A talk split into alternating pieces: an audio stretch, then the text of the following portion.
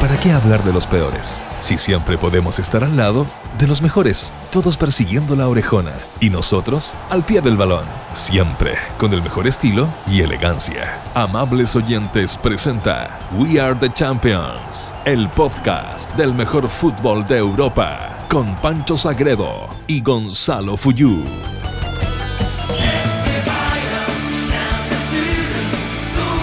We have a champion, Fuyu. Tenemos campeón en We Are the Champions. Y tenemos un gran campeón. Tenemos, diría yo, Pancho Sagreo, uno de los mejores campeones del último tiempo.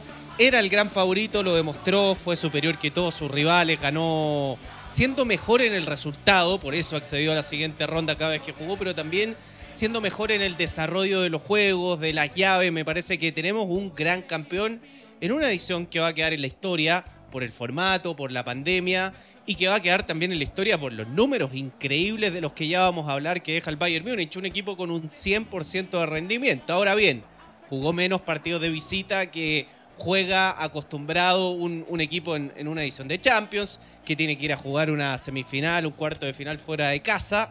Pero bueno, fue el mejor de todos, ganó todo lo que jugó, increíble, un gran campeón el Bayern Múnich.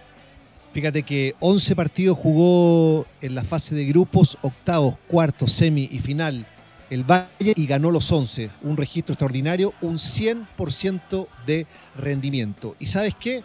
Si tú extrapolas este rendimiento de la de Flitz de la mano de su técnico que llegó en noviembre como interino a apagar el incendio con un Bayern que estaba séptimo en la Bundesliga, que había perdido 5 a 1 con el Eintracht de Frankfurt, bueno, y que significó el despido de Nico Kovac llega este, este muchacho, exjugador del Bayern Múnich, había ganado cuatro Bundesliga como volante de ese equipo en los 80 y tiene un rendimiento extraordinario.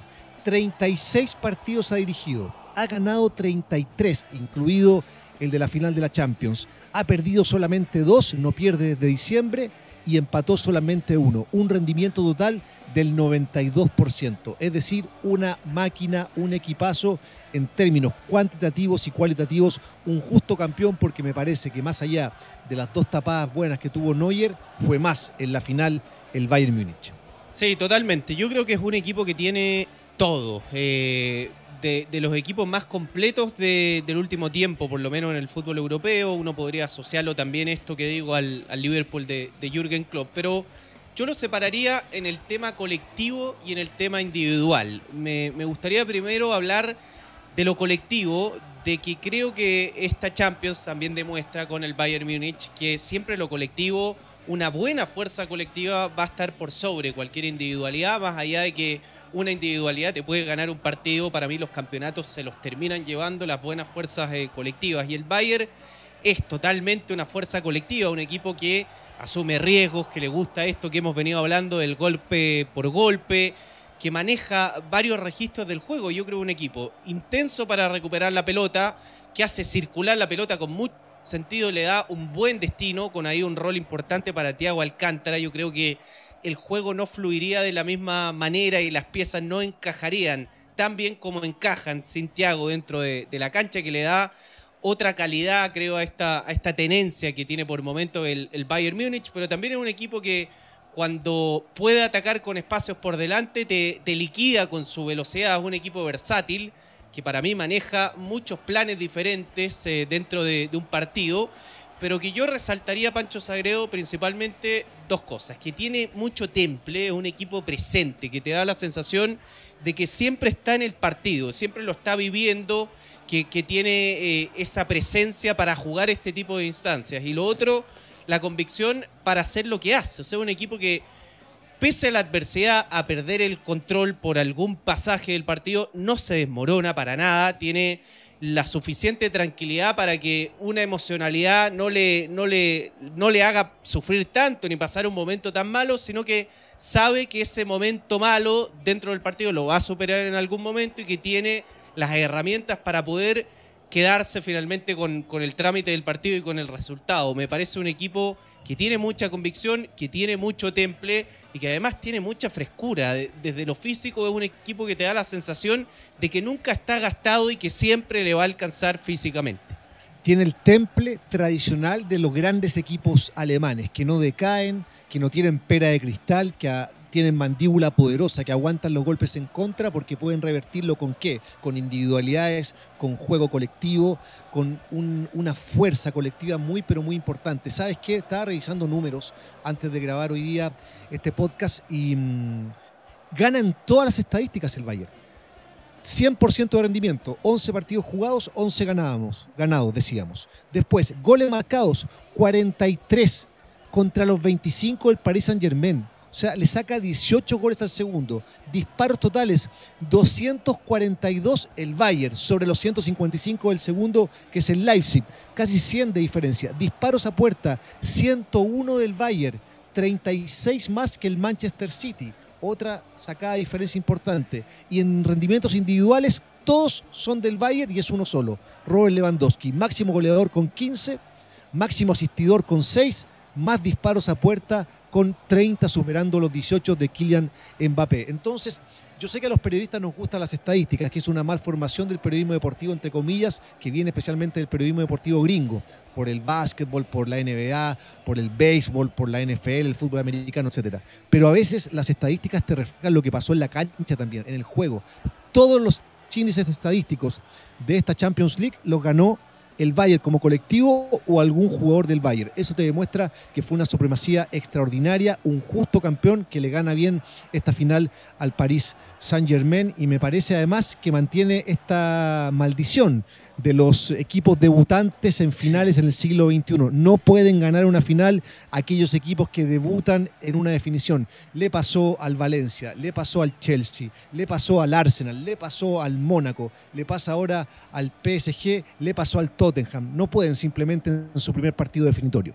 No, eh, de verdad esos números creo yo que, que grafican muy bien lo que es el Bayern Múnich y lo superior que fue ante, ante todos los rivales. Yo me acuerdo que en el primer podcast eh, que hicimos hablábamos de que, claro, el candidato era el Bayern, pero después, bueno, había que demostrarlo y en 90 minutos puede pasar cualquier cosa, sobre todo en una edición tan, tan diferente. Yo te hablaba, Pancho, de, de lo que, y tú también lo decías, de lo que pensamos como fuerza colectiva del Bayern Múnich, pero me gustaría ir un poquito a lo individual y a un eh, botón para, para mostrarte un poco la, la fuerza individual que tiene el, el Bayern Múnich, además de, de lo colectivo. Uno, si tuviese que elegir a las cinco grandes figuras del Bayern Múnich, no sé si hablaría de Nabri o de Coman. Y resulta que, más allá de que quizá para muchos la figura de la semifinal o de la final pudo haber sido otra en el Bayern Múnich, el partido en la semifinal lo termina destrabando Nabri y el partido de la final, el gol del título, el gol que todos van a recordar, lo termina destrabando Coman. Y esos jugadores para mí no están en el, en el, en el podio ni siquiera de los tres mejores jugadores del equipo. Y eso te grafica eh, que a este equipo, eh, como lo habíamos dicho hace, hace un tiempo, se, se, le caen los jugadores. O sea, la cantidad de futbolistas competitivos que tienen es impresionante. Yo creo que en este tipo de campeonatos, además, como en los mundiales, como en esta llave muere, muere, no gana el mejor equipo necesariamente, aunque sí creo que el Bayern Múnich es el mejor equipo, pero creo que en este tipo de campeonatos gana el que mejor juega ese campeonato y eso tiene que ver mucho con el momento en el que llegan.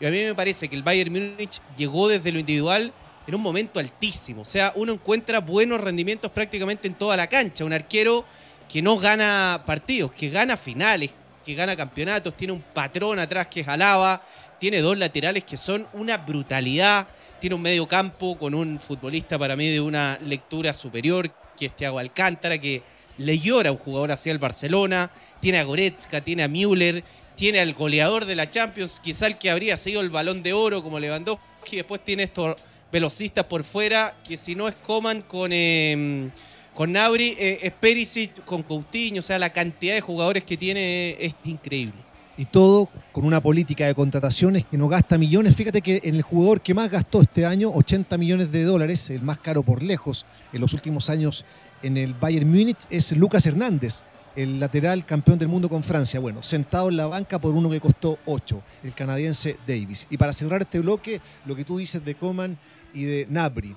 Algo de ojo tenía el director deportivo del Bayern Múnich cuando a mediados de la temporada pasada fue citó a la oficina a Riverí y a Robben y les dijo, muchachos, hasta aquí nomás llegamos, no les vamos a renovar, su etapa en el club, su ciclo en el club está terminado. Pero ¿cómo está terminado? ¿Saben qué es lo que pasa? que tengo dos cohetes que vienen más abajo, que son Coman, Nabri, figuras de esta Champions y que hicieron olvidar y muy rápidamente a los que fueron durante una década los extremos titulares del Bayern Múnich, el francés Ribery y el holandés Robben. Somos We Are the Champions. Más goleadores que Lewandowski, más elegantes que Cristiano Ronaldo. Ya siguen Gonzalo Fuyú y Pancho Sagredo en We Are the Champions.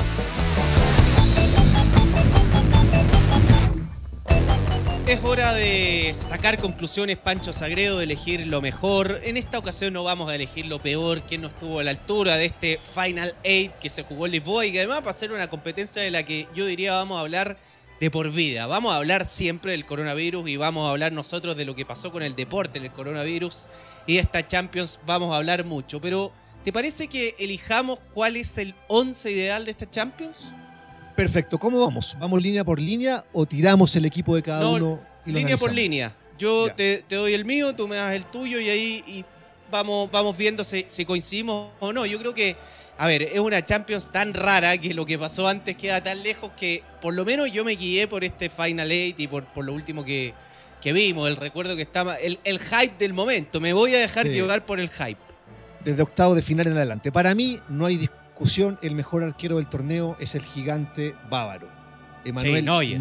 Neuer, ¿cierto? Sí, ¿Coincidimos? De, de acuerdo. No, no podría. Pese que hubo otros buenos arqueros, pero no, Neuer, sin duda alguna. El mejor. Línea, ¿Jugamos con línea de cuatro? Línea de cuatro, sí. Como al Bayern. Perfecto. Sí, pero yo creo que vamos a jugar 4-3-3 nosotros, no 4-2-3-1 como el Bayern. Vamos pero a ver. bueno, para mí Kimmich es el mejor lateral derecho, a pesar de que comenzó el torneo como volante central, pero por la lesión de Pavar terminó siendo fundamental como lateral derecho. ¿Te parece? Sí, comparto. Imagínate que le tocó una pega dificilísima en la final. ¿ah? Defender mano a mano a Kylian Mbappé y además teniendo que ir a atacar, donde termina siendo decisivo porque tira un, pase a la cabeza en realidad para, para Coman. Esto creo que, que grafica eh, que estamos en presencia de un futbolista extraordinario también, Kimmich. Pareja de centrales, un chico de 21 años que se dio a conocer al mundo y que va a jugar en un grande seguro, el francés Ubanecano, hoy en el Leipzig. ¿Te parece? Sí, qué, qué maravilla Francia. ¿ah? Yo, qué ganas de Temas ser jugadores, sí. seleccionador del fútbol de Francia, la cantidad de futbolistas que tiene Upamecano y además creo que fue un gran campeonato en Leipzig. Alguien tiene que estar. Voy también con Upamecano, Alaba, central por izquierda, Sí. indiscutido. indiscutido. Sí. Y el lateral izquierdo es indiscutido también. Davis. Sí, el- y y el- la revelación, diría yo, quizá de esta, de esta Champions, o sea, un jugador impresionante. 19 años. Qué locura. ¿Qué hacías tú a los 19? Estaba estudiando periodismo, pero no estaba ganando el billete que gana Davis, te lo puedo asegurar. Ni Sí. ganando Champions League. Por, a lo más un torneo. A lo más un torneo de baby con, con mi equipo de baby en la universidad, que saludo para todos ellos, los Chacales de Felpudo. Gran equipo, ganamos sus títulos por ahí. Una locura. Davis. Sí. No sé si es Usain. Bolt o Davis, pero sí, sin duda, lateral izquierdo Davis. Vamos con la línea de tres en el medio. Y yo te doy tres nombres. A ver, Para mí, Thiago, ya. Está para- Marquinhos, Marquinhos y Goretzka. Esos son los tres míos. Ya, a ver, yo coincido en dos. Voy a elegir a Tiago, un jugador para mí fundamental, sobre todo en este tramo final, que ha tenido que convivir mucho él con las lesiones, pero cuando está sano es un jugador brutal. Goretzka también de, de gran campeonato. Además, qué evolución metió física. Era un palote y ahora está hecho un físico culturista. Y voy a elegir a un jugador del León que a mí me gustó mucho, Aguar. eh, algunos lo, lo pronuncian de otra manera, como, como se- Aguar, Aguar, Aguar, Aguar. Eh, que creo que es un jugador muy talentoso y que también tiene futuro de, de grande europeo. De hecho, lo que era el City, lo que era el Arsenal, eh, creo que, que va a cambiar pronto de equipo. Tuvo un gran campeonato y creo que pondría uno de León. Yo en vez de Aguar pongo a Marquinhos porque fue fundamental, porque hizo goles en las fases finales, porque salvó al Paris Saint Germain frente al Atalanta, porque después marcó contra Leipzig, porque es un tipo que te puede jugar, lo quiero en mi equipo, te puede jugar de central como de volante central, como lo hizo en, en la última etapa en Lisboa. Por eso para mí y para tener otro jugador del finalista lo coloco. Y los tres de arriba me parece que, que también se puede, hay dos que son indiscutibles, a mi juicio, Lewandowski y Neymar. Sí, ninguna duda. Ya, y yo pongo a Nabri. ¿Y tú? Yo pongo a Mbappé. Creo que se, el finalista se sostuvo por eh, principalmente por la dupla Mbappé-Neymar. Pero claro, hizo un buen campeonato. Ahí podría entrar Thomas Müller también como, Sí. como un jugador ¿Sabes por qué. Pongo, en Nabri? Primero porque fue fundamental en la semifinal y hizo una muy buena final. Segundo porque fue el segundo goleador de la Champions con nueve tantos. Buen dato ese.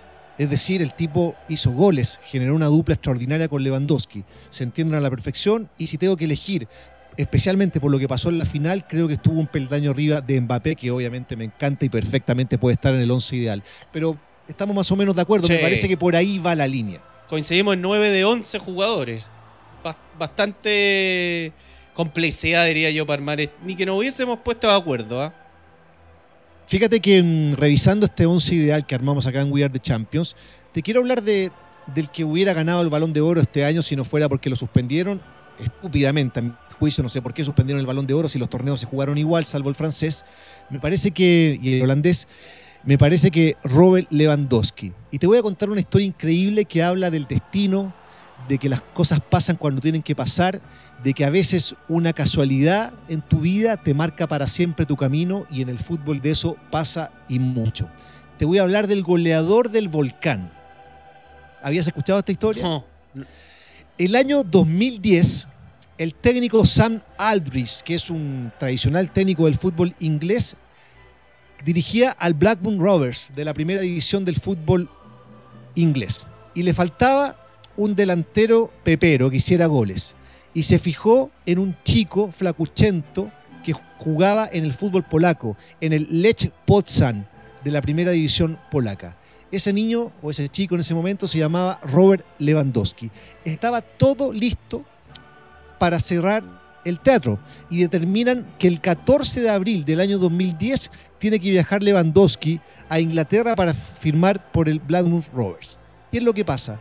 Que ese 14 de abril hizo erupción un volcán, un volcán que es impronunciable que se llama el Eyjafjallajökull de la costa de Islandia.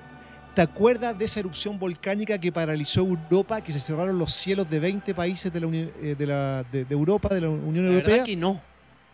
Eres muy joven, como siempre, Fuyu. Bueno, el año Sí. 2010, en abril, hubo una erupción volcánica en Islandia y paró todos los vuelos en, en- en el cielo europeo. Uno de esos vuelos tenía que llevar a Lewandowski con un dirigente de su club polaco, el Lech Poznań, a firmar por el Blackburn Rovers. ¿Qué es lo que pasó? Que Lewandowski no se subió a ese avión, no se viajó y determinaron esperar una semana. En esa semana llegó una oferta de un club un poco más importante que el inglés. Hablamos del Borussia Dortmund que se lleva a Lewandowski. Y por eso Lewandowski hoy día es campeón de la Champions con el Bayern Múnich, por una erupción volcánica. Cosas que pasan en la historia del fútbol, las casualidades, está lleno. Por eso le dicen el goleador del volcán. Bien, el destino. Buena historia. Yo te voy a contar otra de la identidad del, Bayern Múnich. Estuve viendo bastante de esto. A uno le da la impresión de que el Bayern Múnich siempre fue un equipo gigante. Y la verdad que no, no siempre fue así. Y mucho de la grandeza tiene que ver con una serie de jugadores históricos que han armado una cultura muy representativa de los bávaros, incluso más que de Alemania propiamente tal, sino más bien de los bávaros. Este famoso Mía San Mía, que muchos se preguntan qué es finalmente Mía San Mía, es como en la traducción sería nosotros somos nosotros. Y esto habla del sentido de pertenencia que tiene que tener un futbolista del Bayern Múnich y lo que representa la institución en general. Se habla mucho, por ejemplo, de que es en el mundo el Real Madrid, que es el, el Barcelona, más que un club, esta consigna. Bueno, el Mía Zambía es eh, la interpretación de la cultura bávara y de la cultura del club como el Bayern Múnich, que tiene algunos pilares como mantener la humildad en el éxito, el saber ganar y el nunca darse por satisfecho con lo que ganaron. De hecho, algunos jugadores eh, que han pasado por el, por el Bayern Múnich y que han ganado títulos muy importantes dicen que eh, cuando en el Bayern Múnich se gana, a la semana ya no le importa a nadie la institución. Que esa sed de ir a conseguir otro logro y de ir constantemente autoexigiéndose tiene mucho que ver con, los valores de la institución y esto lo representa muy bien y ha sido fundamental Jóvenes, eh, uno de, los dirigentes más importantes y además con pasado de, futbolista que ha tenido el Bayern Múnich, eh, tiene a Romenige, tiene a Oliver Kahn, representa muy bien lo que significa ser el Bayern Múnich y es más fácil cuando llega un futbolista de afuera que no conoce tanto la cultura que tanta gente que lo siente y que lo vibra de esa manera te haga parte de esa cultura y te haga sentir el espíritu Bayern Múnich representado en este eslogan que hay que decirlo, también sirve para, para vender eh, más la imagen internacional y el éxito comercial, el famoso Mía San Mía. Pero claro, eh, tiene una cultura ganadora el Bayern Múnich realmente increíble y mucho de esto se explica por la gente que tiene adentro tomando decisiones en el club para no perder la identidad y para ahondar en esa identidad que los ha llevado a ganar tantas cosas. Inolvidable el Mía San Mía permanente de Arturo Vidal cuando agarraba el micrófono en la, fiesta de la cerveza en Múnich, cada vez que hacían alguna actividad cuando jugaba en el cuadro bávaro. ¿Sabes qué se viene ahora? Champán o cerveza. Y ambos dijimos cerveza y cuando nos podamos juntar lo vamos a hacer. Vamos a brindar por We Are the Champions. Cerramos el ciclo de esta especial burbuja sanitaria que enmarcó esta Champions League en el año 2020, pero ya todo comienza a la vuelta de la esquina pasado mañana, porque el próximo primero de octubre en Atenas se realiza el sorteo de la fase de grupos del 2021, 2020-2021, el próximo torneo de Champions que comienza el 20 de octubre. Y vamos a estar con We Are the Champions, ¿sabes por qué, Fuyu? Porque lo hemos pasado bien y porque es un agrado compartir contigo.